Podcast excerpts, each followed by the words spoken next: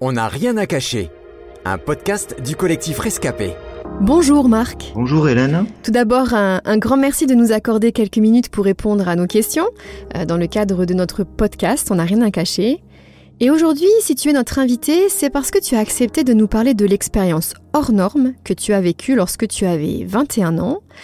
Nous allons en effet parler des EMI. Et justement, avant de nous lancer dans le vif du sujet, Marc, est-ce que tu pourrais rapidement nous expliquer ce qu'est une EMI et dans quel contexte tu as vécu cette expérience? Une EMI, c'est une expérience de mort imminente.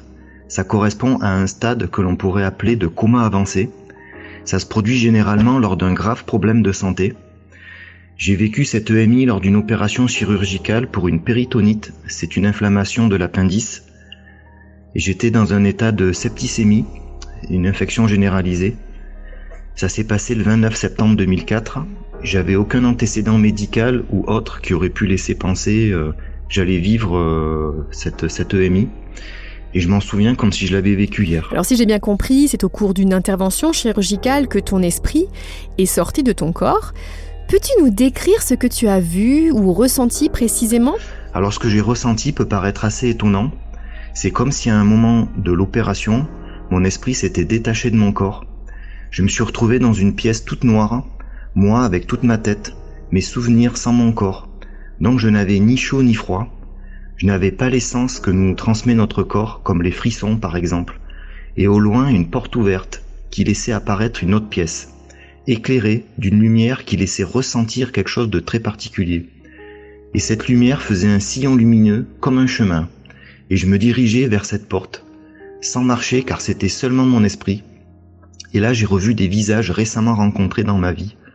Je n'ai pas entendu de voix, et en arrivant devant cette porte, je me suis dit que la franchir c'était mourir, peut-être pour aller au paradis ou pas. Certaines personnes qui ont vécu des EMI également disent qu'elles ont rencontré des personnes décédées.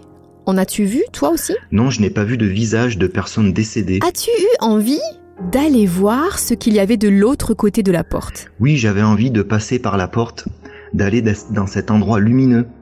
Je savais que c'était aussi mourir et à 21 ans, j'étais convaincu que ce n'était pas le moment, qu'il y avait des choses à faire ici. Et ma conviction de porter des œuvres avant d'y aller m'a fait faire demi-tour devant la porte, comme si ce n'était pas le moment. Marc, te souviens-tu comment tu t'es retrouvé à nouveau dans ton corps?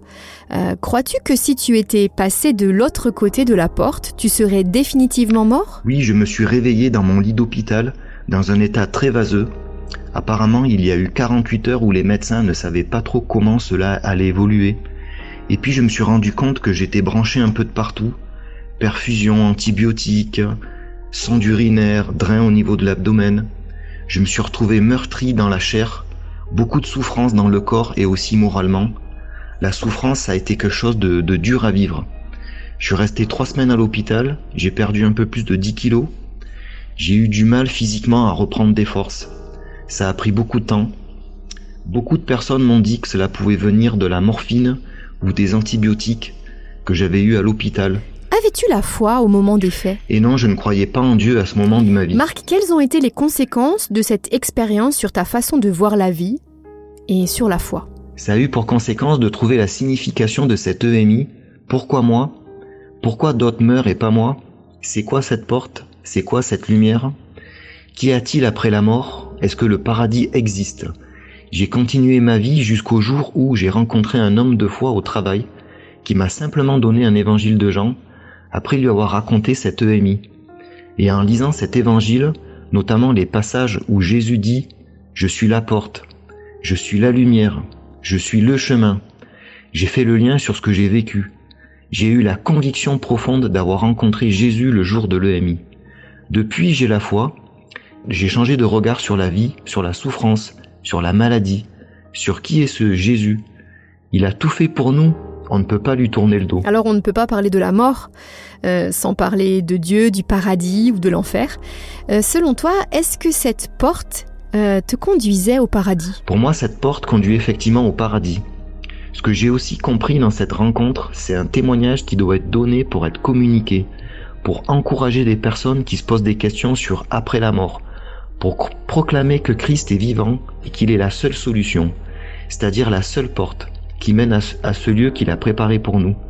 Il fait tout pour nous ramener à la maison, le reste n'est que perdition. Aujourd'hui, si tu vivais à nouveau une EMI, ouvrirais-tu la porte? Je ne pense pas un jour revivre une EMI. Dieu l'a voulu ainsi, c'est un fait. À moi d'en faire quelque chose de cette EMI. Je ne sais pas quelle fin j'aurai. En tout cas, j'espère avoir fait et dit ce qu'il faut dans ma vie pour pouvoir passer cette porte le jour où le moment sera venu. Et surtout de ne pas passer à côté de cette porte comme on peut lire dans l'évangile de Matthieu. Entrez par la porte étroite, car large est la porte et spacieux le chemin qui mène à la perdition. Alors pour finir, qu'aimerais-tu dire à celles et ceux qui se posent des questions sur le paradis ou sur l'enfer justement? Qu'aimerais-tu dire à ceux qui ont peur de la mort? Un jour on va tous mourir, c'est inévitable. Pour chacun de nous, et on a tous deux destinées, l'enfer ou le paradis, la mort éternelle ou la vie éternelle. Notre destinée est conditionnée par ce que l'on aura fait dans notre vie. Encore faut-il la comprendre ou en trouver le sens. On peut tous se poser ces questions. Quel est le sens de ma vie? Quelle est la finalité de mes actes et de mes comportements d'aujourd'hui? Est-ce que Dieu peut nous guider dans nos vies? On peut tous agir dès aujourd'hui dans nos vies, dans nos cœurs pour donner pleinement un sens à cette vie. Si on a su répondre à ces questions, on n'a pas de raison d'avoir peur de mourir. On va aussi souffrir dans des mesures différentes pour chacun avant la mort, mais c'est pour une grande récompense. Un immense merci Marc. C'était On n'a rien à cacher, un podcast du collectif Rescapé produit par Trésor Média.